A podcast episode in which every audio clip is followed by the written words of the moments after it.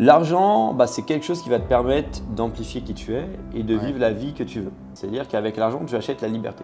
Tu achètes pas le bonheur, mais tu achètes la liberté de faire ce que tu veux. Ouais. Et cette liberté-là peut te procurer le bonheur si tu l'utilises bien. On se retrouve dans cette vidéo, il est 13h30, on est en direct de mon hôtel. Là, je vais aller prendre le taxi et on va aller faire une petite interview avec Raphaël GNN. Faut pas oublier aussi d'où on vient, Ouais. mais faut être prêt aussi à changer son environnement.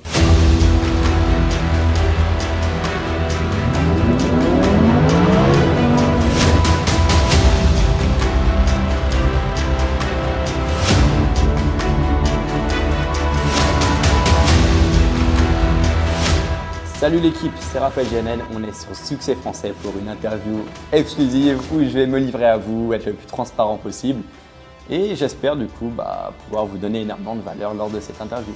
Bon visionnage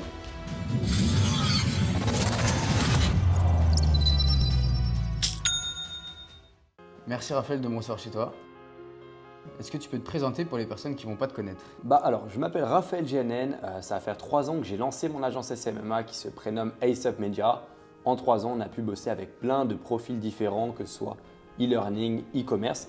Et suite à ça, j'ai pu du coup euh, sortir du coup un programme d'accompagnement qui est ma deuxième activité, où j'accompagne les personnes à se lancer dans l'activité du SMMA, tout simplement. Donc, sur le plan personnel, euh, je vis à Dubaï, j'ai déménagé ici euh, il y a un an environ et euh, je suis aussi youtubeur et je sors des vidéos. Ok, donc là tu as 21 ans, Mhm. ça fait 3 ans que tu as ton agence, donc tu pas fait d'études en fait. Alors, j'ai commencé euh, des études que j'ai abandonnées huit mois après parce que je me rappelle pour l'anecdote en fait, c'est que lorsque j'arrivais en fait en cours, je faisais plus d'argent Ouais, avec le business qu'avec les études. Et c'est surtout, moi, je pense que personnellement, dans mon cas, c'était pas quelque chose qui allait m'être utile pour l'avenir. Dans le sens, j'avais pas d'ambition professionnelle euh, à proprement parler dans, le, dans un parcours normal, dans un parcours classique. ouais. C'est pour ça que je me suis dit que mieux vaut que j'arrête parce que dans tous les cas, même si je vais faire 5 ans, c'est pas ce que j'ai envie de faire. Après, comme je dis souvent, je ne crache jamais en, en aucun cas sur les études. Ouais. C'est si tu as envie de faire avocat, si tu as envie de faire un métier, on va dire, qui nécessite des études, c'est le meilleur moyen d'y arriver. Mais si tu es dans un cas où tu veux être entrepreneur, non, c'est clair que c'est pas le meilleur moyen d'y arriver. Quel était le déclencheur vraiment où tu t'es dit j'arrête tout et je vais faire ce que j'ai vraiment envie de faire? Je fais, je fais déjà de l'argent, Mhm. mais là je vais vraiment tout abandonner pour continuer mes business. Alors, il y a eu plusieurs déclencheurs, donc tu parles vraiment l'arrêt des études. Ouais, Qu'est-ce qui m'a fait dans ta tête? arrêter mes études? En fait, pour te dire, j'avais commencé une première année, j'ai changé d'école en cours. Et je me rappelle, dans cette école, bah, déjà, j'avais pas énormément d'amis. ouais, C'est-à-dire que. Et, et le problème, c'est qu'elle était très proche d'où j'habitais. C'est-à-dire que des fois, j'avais tellement la flemme de venir que j'y allais en fait. Et même avant d'entrer dans la salle, je rentrais chez moi. Ouais, Parce que, genre, euh, je me disais, non, j'ai rien à faire là. Et vu que j'avais personne qui m'attendait, en fait, un peu vu que j'avais pas d'amis là-bas, bah, je, ouais, je me suis dit, c'est plus ça qui a fait que bah, j'avais pas la tâche, du coup, ça a été plus facile pour moi. Après, il n'y a pas eu un seul événement qui m'a fait euh, dire, ok, il faut que j'arrête. Ça a été un processus qui a maturé pendant longtemps dans ma tête. J'ai vraiment réfléchi à cette décision attentivement, histoire de ne pas être sûr de faire une bêtise. Parce que mon business n'est pas encore stable à l'époque. C'est-à-dire que euh, je devais être sûr de ne pas faire une bêtise. ouais. Mais c'est pas un seul déclic. C'est vraiment au cours des mois, j'ai réfléchi, j'ai réfléchi, et je me suis dit, ok, là, je m'arrête. Ouais. Et puis à un moment, j'ai eu ce déclic, je ne sais pas t'expliquer pourquoi, mais je, genre, je suis allé vers mes parents et tout. J'ai appelé un pote à moi, du coup, qui était, euh, avec qui on s'était lancé dans l'entrepreneuriat. Et puis on s'est dit sur un coup de tête, ouais, viens, on part à Malte, euh, histoire de se focus. Et j'ai lancé à mes parents, et mes parents, ils ne me croyaient pas, quoi. ouais, parce que, Euh, que j'avais rien dit sur l'entrepreneuriat, en fait, depuis le début. Ça, Ouais. je leur avais tout caché. tout parce le que début, je voulais faire les choses dans mon coin. Ouais, tu l'avais caché. Et du coup, quand tu leur as annoncé ça, quelle, euh, quelle est la réaction de l'entourage en fait? Comment ils Ils prennent ne la croyaient chose pas. Ils me prenaient pas au sérieux. Vraiment. Je me rappelle, ils ne me croyaient pas du tout. Et Ouais. en aucun cas, ils prenaient ça au sérieux. Pour eux, c'était une sorte de blague. Ouais, Genre que je la faisais pendant longtemps même. Et après, vu que je suis resté sérieux dans ma démarche, et puis bah, la date que j'avais annoncée, c'était dans 10 jours. Ouais, je me barre dans 10 jours. euh, ça s'est fait. Et j'ai priorisé, on va dire, mes objectifs ouais, au fait de vouloir rendre content mes parents. Euh, ouais. parce que sur le moment même, je les ai pas rendus heureux. Pas du tout. Ouais, parce qu'à ce moment-là, du coup, quel, euh, quel impact a l'entourage, ton entourage, sur tes décisions en fait? Un impact négatif. Ouais. Ils me disent ne fais pas ça, c'est une connerie, etc.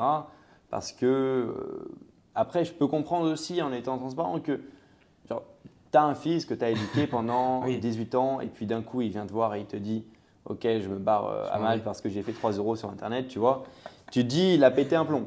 et forcément que je me dis, force, tu vois, si tu as envie de le retenir. Ouais. Mais après, moi, je sais que je savais exactement ce que je faisais et je savais que c'était quelque chose de viable et que j'allais continuer parce que j'étais dé- déterminé. Et à partir de ce moment-là, bah, j'ai j'ai su m'écouter, Ouais. quitte à me mettre des personnes à dos pendant un temps, bien sûr, afin vraiment de, voilà, de suivre mes rêves. Et c'est ce qui s'est fait. Parce qu'au final, deux ans plus tard, bah, ils sont fiers de moi. Ouais. C'est juste passager dans le sens, au début, forcément, qu'ils ne comprennent pas. Et du coup, pourquoi être parti à Malte comme ça? Alors, c'était vraiment pour le focus. Ouais. Euh, vraiment, on s'est dit, euh, c'était un peu le nom qui ressortait Ouais. dans tout ce qui était déjà payer moins d'impôts. Sauf qu'au final, euh, on n'a pas fait de société là-bas, du coup, bah, on payait encore nos impôts en France. Mais c'était plus dans un objectif de se focus à l'étranger. C'est-à-dire, on s'est dit, on va sortir de cet environnement où on est en France, en région parisienne. Mm. On va se mettre dans un environnement propice au fait d'avoir plus de résultats, profite au fait de scaler son business. Et c'est clair que ça a fonctionné. Parce que quand on est dans un environnement malsain, on va dire que je vais appeler en région parisienne, quand on a des potes qui foutent rien, etc., Ouais. c'est pas des environnements favorables à la réussite. Parce que du coup, pour toi, l'environnement a un impact. Bien sûr. Positif c'est ou négatif l'une des choses les plus importantes, l'environnement. C'est pour ça que généralement, bah, comme on dit, tes cinq amis sont ce que tu es, et ça c'est véridique. Ouais. Et l'environnement, même où est-ce que tu vis, tout ça, si tu es dans un cadre inspirant, forcément que tu vas plus réussir que si tu es dans un cadre minable. Et c'est-à-dire que c'est un peu un cercle vicieux. Quand tu grandis en région parisienne, bah, tu as toujours ce côté, on va dire, vicieux où tu vois personne réussir, où vraiment tu te rends compte que hum, personne n'a réussi dans l'entrepreneuriat. Et deux ans plus tard, je me dis, en fait, plein de gens que je connais maintenant, Ouais. mes amis d'aujourd'hui sont des personnes qui réussissent et qui font de l'argent.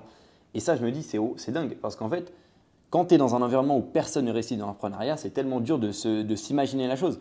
Parce que j'avais des objections au début, je me demandais, mais est-ce que ça fonctionne? Ouais. Est-ce que c'est quelque chose qui peut fonctionner? Parce que je n'avais vu personne de mes propres yeux le faire. Ouais, c'est ça. Et après, au final, bah, ta vision des choses, elle change.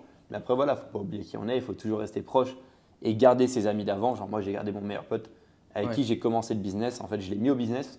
C'est-à-dire, quand j'ai commencé, bah, je lui ai montré l'opportunité que c'était, etc. et il l'a saisi. Et là, aujourd'hui, bah, il habite à 20 km à Dubaï, quoi, aussi. C'est-à-dire qu'il ne faut pas oublier aussi d'où on vient, Ouais. mais il faut être prêt aussi à changer son environnement Et à faire des sacrifices. et à faire des sacrifices. Parce qu'on ne peut pas réussir sans sacrifice, ça c'est clair. Et du coup, au moment où en fait toi tu quittes tout, euh, tu quittes la France pour justement aller à Malte, dans ta tête tu es motivé pour aller euh, réussir, faire de l'argent et aller à Malte, mais du coup qu'est-ce qui se passe vraiment dans ta tête? Est-ce que tu as peur? Ou est-ce que tu te dis je pars, je verrai bien parce que derrière il y a un enjeu financier, il y a, il y a plusieurs enjeux qui sont derrière finalement. Alors financièrement, j'avais pas forcément hyper peur dans le sens j'avais mis 40 000 euros de côté. Ok. C'est-à-dire qu'avec 40 000 euros à Malte, faut y aller pour les dépenser. Ouais, tu, C'est pas la ville qui va te coûter 10 000 euros par mois. tu peux vivre quelques temps. Tu peux vivre quelques temps. C'est-à-dire l'enjeu, il était plus sur euh, l'aspect tu quittes ton environnement familial du jour au lendemain. Tu as 18 ans, tu es lâché dans un autre monde, tu es confronté à des choses que normalement à ton âge tu n'es pas confronté. Tu commences à faire plein de démarches pour avoir un logement tout seul, tu finances tout tout seul, personne ne t'aide. Hmm. Tu es dans une nouvelle ville, tu connais personne, tu- on, on roule à gauche, euh, on parle une autre langue. C'est plus tout ça qui a été bizarre et l'adaptation. Mais en étant vraiment transparent, non, moi j'étais content. Ouais. J'étais content parce que hum, c'est c'est waouh, déjà ce que je voulais faire, voyager, c'est-à-dire j'étais pas en- dans le mode c'était un défi. J'étais vraiment dans l'optique je kiffe.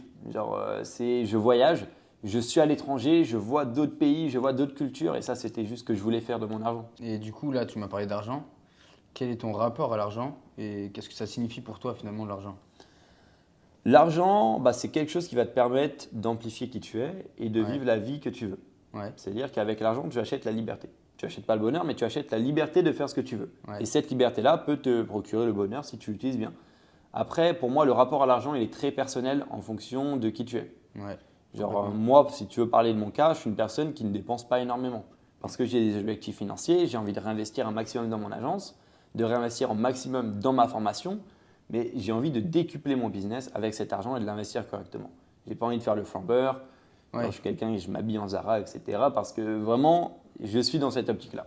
Après, je ne dis pas que c'est la bonne optique, mais euh, c'est l'optique dans laquelle je suis. Ouais. Vraiment, je préfère économiser mon argent, l'investir même que ce soit dans la bourse, que ce soit dans l'immobilier ou autre, où j'ai vraiment des projets en ce moment même. Ouais. Bah, que euh, acheter une voiture ou autre. Parce que je me dis, si je continue sur cette lancée-là, en faisant des bonnes actions où j'investis mon argent, dans 10 ans, c'est pas 1,5 million que j'aurai, c'est 15 millions. Oui, c'est ça. Et 15 millions, c'est là où on peut réellement commencer à se considérer comme vraiment riche pour moi. Et vraiment faire de belles choses avec son argent. Et du coup, depuis euh, que tu as lancé ton agence, tu as eu un certain succès financier, on va dire, où tu es passé de 0 à 100 000 euros par mois en, en quelques mois. Et comment faire à ce moment-là pour garder les pieds sur terre et justement pas, euh, pas s'enflammer parce que tu passes de 0 à 100 000 Alors, euh, pour moi, comme je l'ai dit tout à l'heure, l'argent s'amplifie qui tu es déjà. Ouais, Si tu es quelqu'un déjà de calme euh, et de posé, l'argent ne va pas te rendre fou. Ça rend fou uniquement les gens qui sont déjà de base fous, pour moi. C'est-à-dire le flambeur qu'on connaît, euh, voilà, qui a, qui a fait 20 000 euros, qui s'est acheté une Rolex, qui s'est acheté une voiture, etc. bah, c'est quelqu'un qui, même avec 1000 euros par mois, bah, à la sortie, quand il avait son salaire, il claquait tout. ouais. C'est quelqu'un qui était déjà comme ça, on va dire, de base. Et hum, alors que, genre moi, quand j'avais rien, bah, je dépensais rien, tu vois. Et même quand j'avais mon salaire, je mettais de côté. C'est-à-dire depuis les- mes premiers salaires, mes premiers 1000 euros que j'ai gagnés chez Carrefour, j'ai mis de côté. Je n'ai rien dépensé, pas un seul euro. Parce que j'avais, j'étais déjà dans cette optique-là. C'est-à-dire que quand j'ai atteint des sommes comme 100 000 euros par mois, Ouais. ça n'a rien changé au final. Parce que j'étais toujours dans cette optique-là. Ouais. Et j'ai jamais eu, pour te dire vraiment en toute transparence, le sentiment que j'allais dépenser mon argent et faire n'importe quoi. Je l'ai jamais eu. Parce que j'ai toujours été comme ça et ça a juste amplifié qui je suis déjà. Mais après, c'est propre à des gens. Il y a des gens qui, ouais, ils font 10 000 et ils se mettent à tout dépenser. Ouais, ouais, après, c'est euh, chacun sa Je personnalité. pense que ça surtout amplifie tes traits de caractère.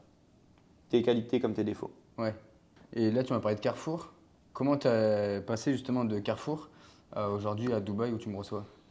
Bah, ça a été un chemin qui était long. ça a été un chemin qui était, qui était long. Ça s'est fait progressivement. Ouais. forcément, c'est un business, tu commences par un client. Un Ouais. client, ça ne te rapporte pas énormément. Mais après, tu commences à aller voir le bout du tunnel et générer 5 000 euros par mois, générer 10 000 euros par mois. Après, tu peux mettre des systèmes de facturation, du coup, où tu es dans un cercle vertueux, tu as des clients qui te recommandent. Ça s'est fait progressivement. Ça s'est pas fait en une fois. Et au final, dans ma tête, je me dis, ça fait que deux ans. Et vu que j'ai tellement vécu de galères en deux ans, d'aventures, de haut et de bas, j'ai l'impression que ça fait dix ans dans ma tête que j'ai commencé entrepreneuriat. Mais quand j'y pense, ça fait que deux ans. C'est juste que c'est tellement intense que tu as l'impression du coup que ça fait dix ans. Ouais, mais ça, fait seulement deux ans, mais c'est deux ans qui ont été remplis de mouvements. Alors, ça a été les deux ans les plus mouvementés de ma vie Ouais, tu fais énormément de choses. énormément de choses, énormément d'échecs, énormément de, de choses que tu fais où tu t'investis pendant des mois et ça marche pas. Et après, tu fais une autre chose et ça marche. Et il y a vraiment plein de choses, plein d'erreurs, plein d'apprentissages, on va dire, qui s'est fait progressivement. Ouais. Et au final, si tu continues et tu es discipliné, ça fonctionne. Surtout être discipliné et toujours vouloir apprendre. Toujours apprendre de Toujours choses. vouloir apprendre. Parce qu'au final, on peut arriver à un stade et on se dit, OK, on sait tout. Et en fait, non. On se rend compte qu'on sait rien. Des fois, un petit détail, ça fait toute la différence. Genre, euh, des fois, un simple détail fait toute la différence. Et ce détail-là, cumulé avec deux détails, c'est des 100, 200 000 euros si tu comptabilises à la fin. Ouais, derrière, si tu n'avais pas changé. Ok, là, tu gagnes ta vie avec le SMMA notamment.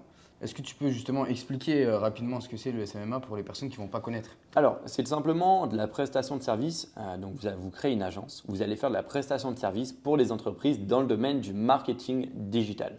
Et vous allez agir énormément en mise en relation. C'est-à-dire que c'est un business où il n'y a pas besoin d'avoir des employés comme beaucoup, beaucoup de gens le pensent. Et c'est un business qui est automatisable et scalable. C'est donc ça qui m'a intéressé. Mais le point le plus important, c'est qu'on se positionne sur une tendance qui est le marketing digital. Et aujourd'hui, bah, en 2021, les entreprises, elles ont de plus en plus recours à du marketing digital. On l'a vu avec le confinement, les restaurants qui avaient Deliveroo ont même fait certains, dans certains cas, plus de chiffres qu'avant. Euh, J'ai regardé quelques vidéos justement de, que tu avais fait sur YouTube euh, les, les précédents jours. Il y a une vidéo où tu racontes l'histoire avec ton premier client. J'aimerais bien que tu la racontes parce que j'ai trouvé ça assez, euh, assez sympa. en vrai. Ça, cette histoire, c'est à l'époque où je m'étais fait virer de Carrefour. Donc, j'avais pas fait de bêtises, mais voilà, ils prenaient des gens pour Noël et puis après, ils les viraient vu qu'ils en avaient plus besoin. Et du coup, j'ai commencé Deliveroo. Et à cette époque-là, j'avais mon premier client. Et en fait, je perdais un petit peu d'argent avec les publicités. Pourquoi? Parce que je ne m'étais pas formé et je devais travailler. Je faisais Deliveroo, sauf qu'en fait, à la fin de la journée, l'argent que je gagnais était uniquement là pour rembourser mes dépenses publicitaires. C'est-à-dire que je me rappelle, j'ai essayé d'enchaîner le maximum de courses pendant mon temps libre, histoire d'avoir de l'argent pour les pubs. Et des fois, je me rappelle même dans le détail, c'était que le prélèvement, il passe à 18h. Et du coup, bah, tu dois encaisser, encaisser, encaisser pour être sûr que ça va passer. Et du coup, tu demandes à un pote de te dépanner. Et ça, c'était vraiment au début parce que pour sortir de cette phase où on n'a aucune trésorerie, quoi. Ouais. Sauf qu'après, c'est des erreurs que j'ai fait que j'aurais pu éviter. Ouais. Euh, clairement. Mais euh, je voulais aller vite et au final, je me suis un peu brûlé les ailes. Ouais, mais on commence tous comme ça, de toute façon, ça On commence tous comme ça, mais comme on dit, mieux vaut apprendre des erreurs des autres Exactement. plutôt que de vouloir euh, innover quoi, et réinventer la roue. Personne dans le business réinvente la roue. On apprend des erreurs des autres et on fait à notre sauce, on fait nous-mêmes. On fait notre propre version de. On crée notre propre réussite Comment tu trouves tes clients aujourd'hui? Automatique. En fait, on a un système d'acquisition client via de la publicité qui sont redirigés vers un funnel de vente. Et puis, on a une équipe qui, en fait, s'occupe de closer ces leads-là en clients, tout simplement. Et ça, ça va faire un an qu'on l'a adopté. Ok, comme ça, en fait, ça tourne tout le temps. Ça tourne tout le temps et pour moi, la prospection manuelle a ses limites. Dans le sens, euh, la prospection manuelle, c'est bien, mais je pense pas que, comme on dit, je pense pas que le PDG de McDonald's s'occupe de retourner le steak haché pour faire des burgers. C'est qu'à un moment, il faut avoir une optique où on est au-dessus Ouais. et réfléchir vraiment comme une multinationale. Parce que si tu te places toujours dans l'exécution, tu vas y rester pendant 10 ans. Et à un moment, il faut se placer au-dessus. Et il faut se dire, OK, comment est-ce que je peux réfléchir pour me dire que je dois trouver un moyen de gagner de l'argent, mais qui est scalable? Comment est-ce que je peux automatiser ma prospection Ouais. et je peux la rendre scalable? C'est-à-dire, il faut que je puisse avoir, je ne sais pas, 10 ou 15 clients en même temps sans que ça dérange. Ouais. Comment on fait ça? Et ça, c'est des questions que je me suis posées il y a un an. Et à l'époque, on était les seuls sur le marché à proposer en fait de la mise en relation sur du milieu de l'agence. Et personne ne faisait ça. Et c'est ça, en fait, c'est vraiment se concentrer sur l'innovation, essayer de rester en haut et de toujours innover, d'avoir une longueur d'avance sur la plupart des agences concurrentes. Et tu m'as dit que tu avais une deuxième source de revenus, c'est justement la. SMM Incubator, donc c'est une source de revenus qui me procure environ 10 à 15 de mon argent, de ma trésorerie tous les mois. Ok. Donc, euh, bah, c'est simplement une formation que j'ai appelée plutôt programme d'accompagnement, Ouais. vu qu'on ne se définit pas comme formation, parce que le mot formation est péjoratif. Ouais. On pense tout de suite formation en ligne, gagner 20 000 euros en 3 heures, Coach mytho. tout et ce n'est pas du tout le cas. C'est une formation qui est destinée à si tu veux lancer une activité sur le marketing digital et générer de l'argent avec. C'est une formation que si tu ne travailles pas, bah, tu n'auras aucun résultat. Et si tu travailles et tu es déterminé et tu m'écoutes à 200%, tu auras des résultats, Ouais. tout simplement.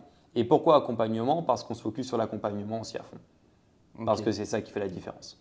C'est-à-dire, on a, il me semble, 170 heures de contenu, mais en plus de ça, tu as un coach qui est là pour répondre à tes objections. Et même, même la plupart du temps, je donne mon numéro de téléphone aux membres de la formation Ok. sur WhatsApp pour qu'ils me communiquent en fait. Et tous les jours, je reçois des questions et tous les soirs, je réponds à tout le monde. Malgré le fait qu'on ait aujourd'hui 900 membres. Ouais. C'est-à-dire parce que je sais à quel point la proximité, on va dire, avec ces étudiants est primordiale. Et j'essaye aussi d'avoir une vision extrêmement long terme avec SMM Incubator. Ouais. Et je sais que là, allez, en l'espace de un an et demi, on a retourné tout le, mar- tout le marché. Et ouais. c'est clairement que le début. Parce que j'ai envie d'avoir cette vision long terme et de me dire, OK, dans 10 ans, 15 ans, il y aura encore des personnes qui rejoindront SMM Incubator. Surtout que ce qui est le plus important, c'est la satisfaction client dans le monde de la formation. Si on veut durer, il faut avoir des clients satisfaits.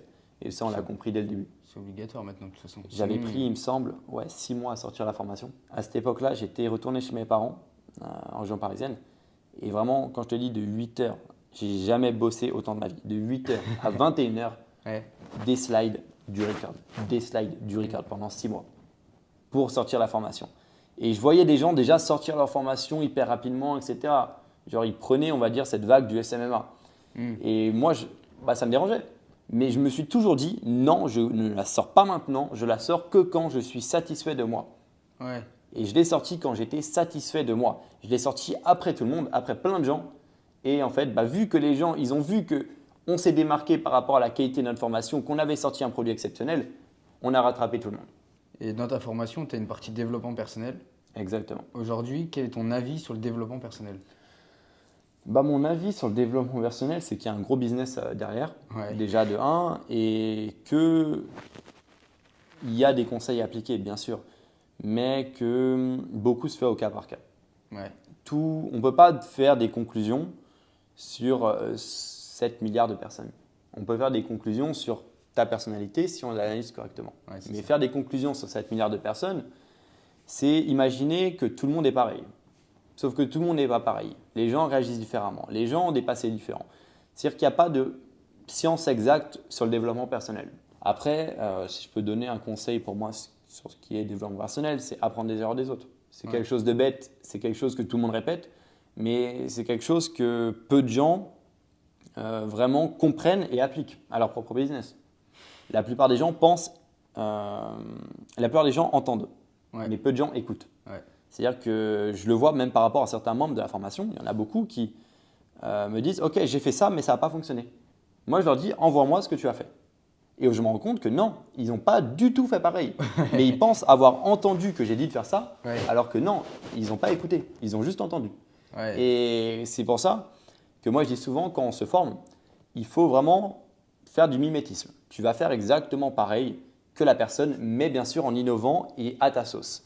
Mais vraiment, si tu fais pareil qu'une personne, tu vas avoir les mêmes résultats que lui. Si tu fais pareil qu'une personne en ajustant à ta sauce et aussi à l'époque actuelle, c'est-à-dire sur le bon timing, tu vas avoir des résultats incroyables. Mais il ne faut pas vouloir réinventer la roue. Et il y a beaucoup trop de gens qui pensent se former et qui pensent qu'acheter une formation va suffire. Mais tu as beau acheter la meilleure des formations. Si tu l'appliques pas et tu n'écoutes pas les conseils à la lettre, même les conseils les plus douloureux, les conseils qui sont les plus chiants à faire, bah, tu réussiras pas. Parce qu'il y a des personnes qui me demandent des conseils, euh, je leur donne le conseil. Ouais. Mais vu que c'est dur, bah, ils ne vont pas l'appliquer. Ouais. Et au final, après, bah, euh, ils vont pas être contents. Mais applique les conseils que je te donne. En aucun cas, la réussite n'est facile, mais il faut juste appliquer les conseils à 200%. Et ça, c'est primordial. Qu'est-ce que tu penses un peu justement d'implémenter des routines dans sa vie? Il y a des gens qui aiment, il y a des gens qui vont dire que c'est du bullshit. Quel Moi, je pense que c'est propre à chacun. Clairement, il y a des personnes, moi je sais que la douche froide, ça me réveille énormément. Ouais. C'est quand je prends une douche froide, je suis réveillé. Oui, mais c'est pas la douche froide qui te rend millionnaire. C'est pas la douche froide qui me rend millionnaire, en aucun cas. Mais Oui, c'est la douche froide qui me permet de me focus le matin Ouais. et d'être plus productif que les autres, clairement. Et c'est propre à chacun. Si la douche froide ne te réveille pas, ne la fais pas. Mais Oui. si ça te réveille et ça te permet de te booster, pourquoi se priver d'un boost? C'est comme le café. Le café, ça te booste. Alors si tu as un autre moyen de te booster, fais-le. Mais après, pareil, c'est propre à chacun. Mais en aucun cas, une douche froide va te rendre millionnaire si tu ne fais rien derrière. Mais c'est comme si tu as une voiture et bah, dans l'essence, tu ajoutes 3 grains de sel qui vont te permettre d'aller plus vite. C'est du boost, du boost, et que quand tu accumules beaucoup de boost, bah, tu peux être plus productif. Mais après, oui, euh, moi j'implémente des routines, mais c'est plus des routines de vis- visualisation. Et ça, pareil, il y a ce gros mythe euh, au niveau de la visualisation. Les gens, ils pensent que tu dois te visualiser avec une Ferrari pour être riche, ce qui est totalement faux et bidon. Ouais. Visualise-toi dans les tâches les plus compliquées que tu n'arrives pas à faire. Parce que ton cerveau, il ne sait pas faire la différence entre la réalité et la fiction. C'est pour ça que lorsque tu regardes un film d'horreur, tu as peur. Ouais. Parce que tu ressens de l'émotion. Et ton cerveau ne sait pas la différence entre ce que tu vas voir à la télé et la réalité. Mais utilise ce trick-là pour tes blocages. Utilise ce trick-là pour plein de choses que tu n'arrives pas à faire, que tu procrastines. Exemple, s'exprimer publiquement. Si tu t'imagines, avant de dormir, pendant 10 minutes, de manière consciente, en train de parler euh, sur un stage, allez, où il y a 100, 200 personnes devant toi, tu t'exprimes, tu dois réciter quelque chose. Crois-moi que si tu le fais bien, cet exercice, tu vas ressentir de la peur dans ton cœur alors que tu es dans ton lit en train de dormir. Mais tu vas ressentir de la peur. Et si tu le fais tous les soirs, au bout d'une semaine, tu auras diminué ce blocage, mais de moitié. Parce que tu auras habitué ton cerveau. Et le jour où tu vas réellement le faire, bah, tu auras beaucoup, largement moins peur. Parce que tu l'auras déjà fait en fait des centaines de fois dans ton cerveau. Et c'est plus cette visua- visualisation-là qui est importante, je trouve. Tu te seras entraîné en fait à avoir peur. À, Tu te sens entraîné. Mais oui, c'est pas en regardant euh, des photos de Ferrari que tu vas en avoir une. Ça, c'est clair. Ouais, mais parce que c'est un peu le mythe aujourd'hui justement de la visualisation. C'est le mythe, mais peu de gens comprennent ce qu'est réellement la visualisation. Genre, la plupart, euh, ils- en fait, il y a beaucoup de gens qui aussi dé- désinforment Ouais. sur ce que c'est la visualisation. Mais la véritable visualisation, pour moi, et où est-ce qu'elle est efficace C'est lorsqu'on se visualise en train de faire des tâches compliquées et qu'on habitue notre cerveau à faire ces tâches-là. Et ça, c'est quelque chose, n'importe quel chercheur en neurosciences pourra te le dire. Ouais. Si tu habitues ton cerveau à faire des actions ou à t'imaginer dans des situations compromettantes, Ouais. tu vas être beaucoup plus apte à la supporter le jour où elle arrivera. Et du coup, en parlant de visualisation, quels sont tes projets justement pour euh, cette fin d'année Alors, mes projets pour cette fin d'année, moi, c'est vraiment de bâtir encore plus mon influence euh, sur YouTube. Ouais. C'est vraiment de développer mon influence sur YouTube pour pouvoir inspirer vraiment beaucoup plus de personnes qu'à l'heure aujourd'hui, qu'à l'heure actuelle. Parce que vraiment, je trouve que j'ai une petite communauté et j'ai envie d'agrandir cette communauté. Ouais. C'est-à-dire, c'est vraiment ça euh, le point sur lequel je mets mon focus. Et deuxièmement, c'est tester des nouvelles choses aussi avec mon agence. Je me suis promis de tester trois nouvelles technologies avec mon agence, comme tout ce qui est automatisation de bots, etc., Ouais. en 2021. C'est-à-dire, c'est tester et continuer à innover sur mon agence. Et pareil, après, j'ai mes objectifs, mais qui sont mes objectifs du quotidien, qui est d'améliorer SM Incubator, faire des mises à jour, etc. Et du coup, en parlant d'SMMA incubateur, c'est une formation qui est payante. Et est-ce que les gens justement qui vont regarder cette vidéo, qui vont pas forcément tout comprendre au SMMA et à ce qu'on s'est dit, parce que nous on, est, on connaît le milieu, est-ce qu'il y a quelque chose qu'ils peuvent justement récupérer gratuitement ou une formation qui peut Alors, une vidéo euh, on a une formation gratuite. Je vais, on mettra le lien dans la description. C'est une formation gratuite qui va vous apprendre du coup les bases du SMMA et elle sera toujours hyper intéressante à regarder parce qu'en termes d'apport de valeur, en termes même si tu ne te lances pas dans le business après, euh, regarde-la parce qu'elle va t'apporter énormément de choses, énormément de points positifs. On aborde même l'état d'esprit, plein de choses, et euh, c'est primordial. C'est-à-dire tu trouveras le lien dans euh, la description, et puis après, sinon, tu peux venir me poser une question sur Instagram. Je réponds quasiment à tout le monde, malgré le fait que je me fais harceler de DM, mais je réponds à tout le monde sur Instagram, c'est-à-dire il n'y a aucun souci, tu peux venir me poser une question. Si tu me dis bonjour et que tu es poli, bah, je te répondrai. Et si demain, là, dans, dans Dubaï ou à Paris, tu recroisais le Raphaël il y a trois ans, quel conseil tu pourrais lui donner pour euh, justement avoir envie de s'en sortir et s'il était bloqué. Quoi? Je dirais passe à l'action plus rapidement, forme-toi plus rapidement et fais tout plus rapidement. C'est-à-dire au lieu de procrastiner et dire je me forme dans deux mois, forme-toi maintenant. Au lieu de procrastiner et dire je fais ça dans deux mois, fais ça maintenant. Réfléchis pas parce que dans deux mois ça ne deviendra jamais. Et ça c'est véridique, le nombre de personnes qui disent dans deux mois, au final c'est jamais. C'est-à-dire quand tu veux une chose, fais-le maintenant mais pas dans 10 minutes, pas dans une heure. C'est tu fais cette chose maintenant, au moins c'est fait. Et c'est comme ça que tu réussis. C'est en passant à l'action rapidement et en implémentant les choses rapidement. Bon les gars, je viens de rentrer à l'hôtel, c'était vraiment une très bonne après-midi. Merci encore à toi Raphaël d'avoir accepté cette invitation. J'espère que l'interview vous a plu. Si vous voulez découvrir le SMMA, il y a tous les liens dans la description. N'hésitez pas à mettre en commentaire ce que vous avez préféré, votre moment préféré, le passage préféré, ou les entrepreneurs, les influenceurs, les politiciens que vous voulez voir sur Succès Français. Je ferai en sorte de les avoir pour vous. N'hésitez pas à commenter, liker, partager la vidéo et je vous dis à très vite dans la prochaine vidéo.